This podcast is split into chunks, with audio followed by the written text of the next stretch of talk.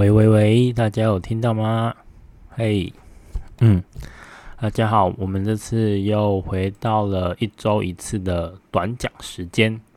那上次我们用一点点，虽然很短的一点时间，跟大家讲了一下热角这个配方的一些主要的用途，以及它的所主要的会有哪些副作用，因为这可能是我们平常在使用热角这一支配方的时候。我没有去想到的，那我们就以一个短讲的形式来提醒大家说，当你要使用这个热脚的时候，你应该要有一些哪一些心理准备，而就是一直在策略魔法当中，我们一直在讲述的说，你要做任何的魔法之前，你必须要知道你到底在干什么，你为什么要做这一个魔法，那。这个魔法的成立的前提假设是什么？这是我们在使用魔法上一个非常非常非常重要的一个前提。那如果发现你这个前提你没有办法去接受的话，那我们可不可以换一个方式来做？像例如说，我要从台北到台南，我发现嗯火车太颠簸了，那我可以坐高铁吧？对吧？那高铁太贵了，好像也没有什么方案的。那你可能就是勉强将就一下，坐个比较不晃的火车。有比较不晃的吗？自强吧，自强啊，不然就是电联嘛，电联车就一路坐到底，这够不晃了吧？对，站暂停。对，呃，这就是我们一直在魔法讲要说的，你的成本以及效益，你要花出多少成多少的成本来获得多少效益？那这样子的。成效益扣掉成本当中，你获得的收益来说，你是冒着多少风险来去获得的？这是我们要去思考的。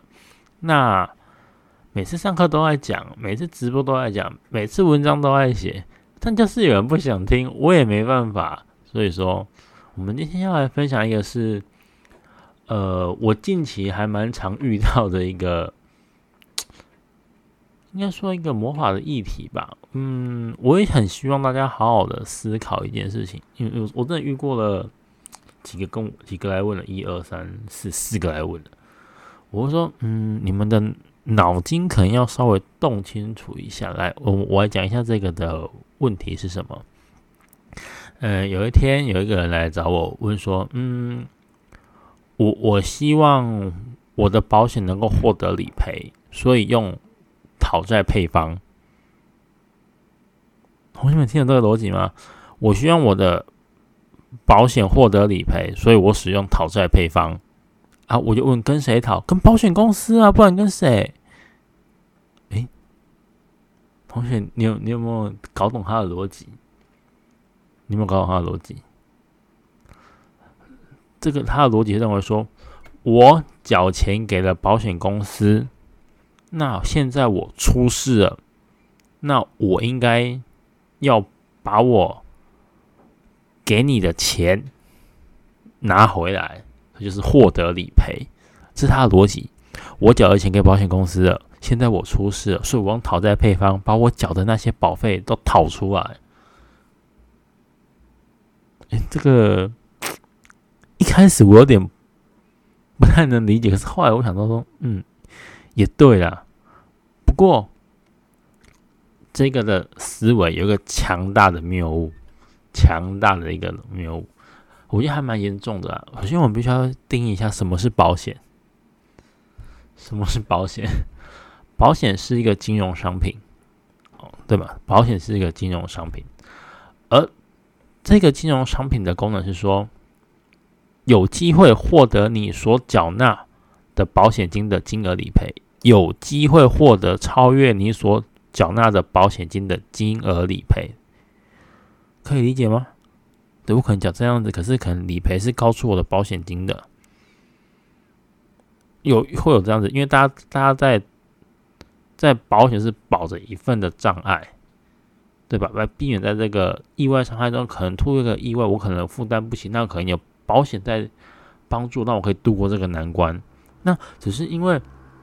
这样子来说呢，可能你的保险不太好卖，那可能就会结合什么储蓄险啊、寿险啊、滴滴扣扣的，把保险开始有不同的一些形态出来，但它的本质还是金融商品，你是跟人家买了一个商品，所以你买了这个商品，你就必须要遵循人家的游戏规则走。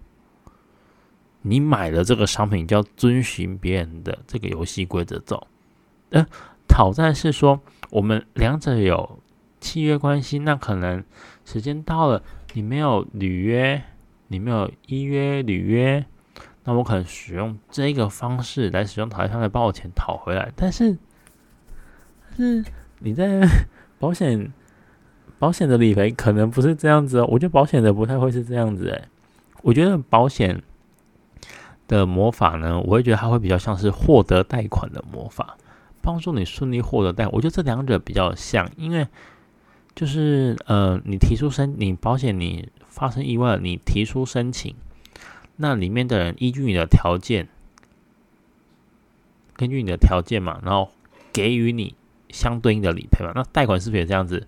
我提出贷款，那这些根据你的呃，可能你有新转户啊，那你的财力证明啊，你的现金有多少啊，或是你的信用分数有多少啊，依据这样子来给你一个贷款金额，你不觉得这两个还比较像吗？所以我会觉得说，保险获得理赔这件事情，我会觉得。它会比较偏向获得贷款这件事情，而不是讨债这件事情。而其实我们魔法学到一定的基础之后，我们会发现，当你要越往现实走的时候，你会发现，哎，有有些基础的配方好像不够我们用了。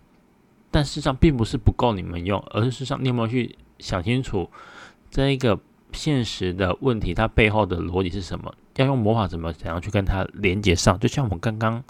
我们拆解了一次获得理赔这件事情，而我用的是顺利申请到贷款的魔法，我会觉得这会是比较是一个比较逻辑上，我会觉得是比较说得通的一件事情。那呃，在这样子的方式来说，其实，在申请贷款的时候，我们会一样也会有些妹妹干干嘛，可能会是。哦，这个专员他有业绩的压力，还是说他可能会比较放松一点，还是说他比较严苛一点？所以我们发现，在贷款身上一定会牵涉到人，所以在贷款魔法上的话，如果你要顺利获得理赔，你可能你可以用金星魔法来呃跟你的保险专员呃关系打好，那他可能会顺利，他可能会比较愿意帮助你，就是。呃，可能额外去想一些办法来帮助你这个理赔可以获得更多理赔金额，或者说让你可以这个理赔可以顺利通过。在第二个，你可以使用幸运的方面的魔法，就是直接幸运到底了，反正就是我们就赌一把嘛，对吗？就像贷款一样，招了这个信用都不知道会不会贵啊，不然就赌一把嘛。在第三个比较比较有比较人家会比较去忘就是。成功魔法，其实成功魔法也很适合在用贷款这件事情，就是说，呃，帮助我获得顺利获得贷款的一些资料啊，或是能力啊，或者讯息啊，是好运或者机会。当然，你要你要送出这个理赔之前，你带回去收集一些对你有有利的，可以帮助你通过这些嘛，这也算是一种成功的做法。OK，所以其实，在做什么要顺利获得保险理赔的话，你可以用金星，你也可以用幸运，你也可以用成功。可是，在这个前提，你还有个大前提，我们必须要去知道，就是说，请问一下，你的保单有理赔这项吗？我觉得，这很重要。同学，那个人像我之前，我有去拔牙，然后我我又翻我的保单，因为我一直我妈有帮我保那个牙科的那个外科手术给付，那就一看没有。人家你的保单就没有给付你外科，你怎么用魔法，人家也不会赔给你，好不好，同学，好不好？所以还是，特别是金钱法术，你必须要先根据你的现实条件，你现在条件确立之后，你可以办法来后面再选择你的魔法。那我们甚至来说啦，其实你也可以使用金钱进化的魔法，也可以是说进化，呃，它会是比较是移除你要顺利获得理赔金的。当前的阻碍，这个是可以的。像例如说薄荷啊，这个也是一个非常不错的一个药草，对吧？所以说，同学，可是同学，我们还是要讲一件事情：当哦，你的保单没有没有被理赔险，没有保到这一项，没有理赔到这一项，你再怎么做金星幸运成功金钱进化都没有用哦。拜托哦，同学哦，拜托一下哦，那个你就算你去给人家柜台拍桌子，人家也不甩你，好不好？所以说，而且很多时候不是我们没有找到适当方向，而是说我们有没有去思考出我们的问题的根源的所在。而这样子的一个思维，虽然说我们在早期学习魔法的时候是对一般来人来说是很有点艰辛的，呃，我也不过我也是这样子艰辛过来的啦，所以我觉得思维你是可以去慢慢的去训练的，对，那。而不是我会觉得说，当你思维训练好之后，你就会去调配那个配方，而不是你要一直去追，一直要去讨那个配方。那个时候反而会让自己跌得更惨，或者说让自己更不知道方向。好的，那今天的话，主要是想跟大家聊聊这一个了，就是，嗯。对，我们就只是聊这个而已，因为就是想做一个短讲的方式来分享给大家。那如果呢，本身如果你想要对这个金钱魔法的策略性运用，还要想要更了解的话，你可以去修金钱策略的系列课程。对，那同学们，那个是这礼拜呢会上架三支魔法产品，分别是金钱繁荣，还有巫毒女王的金锁石，还有。那个审判火墙，那这三只对金钱哦，在呃那个乌都女王的金锁石是刚刚我们所讲的关于财富修复的话，它是专门在用的。那繁荣的话是呃金钱吸引方面的。那火墙就是我们上集所讲到的防御专用的。那如果你们有兴趣的话，可以购买这三只产品，这三只产品选齐。那这个月我们还有所谓的木星仪式是回馈场的，如果你们有符合资格的，也欢迎你们参加。还有一件事情就是，呃，这个月还有两个预购活动，一个是木星战略作品，还有一个是木星战略盘的。那如果你们想要订购的话，请记得要写信过来哦。那今天的短讲就到这边结束了，感谢大家这次的收听，谢谢大家。那如果反应不错的话，我们下个礼拜再见。那目前 Podcast 那个 的申请，iTunes 跟 Spotify 已经送申请了，但是一直到录音的当天，他还是一直没有回信给我，所以就目前大家只能在 Sound On 这边听到这次的 Podcast 的。好，感谢大家。那如果你在 YouTube 平台上也可以看得到的。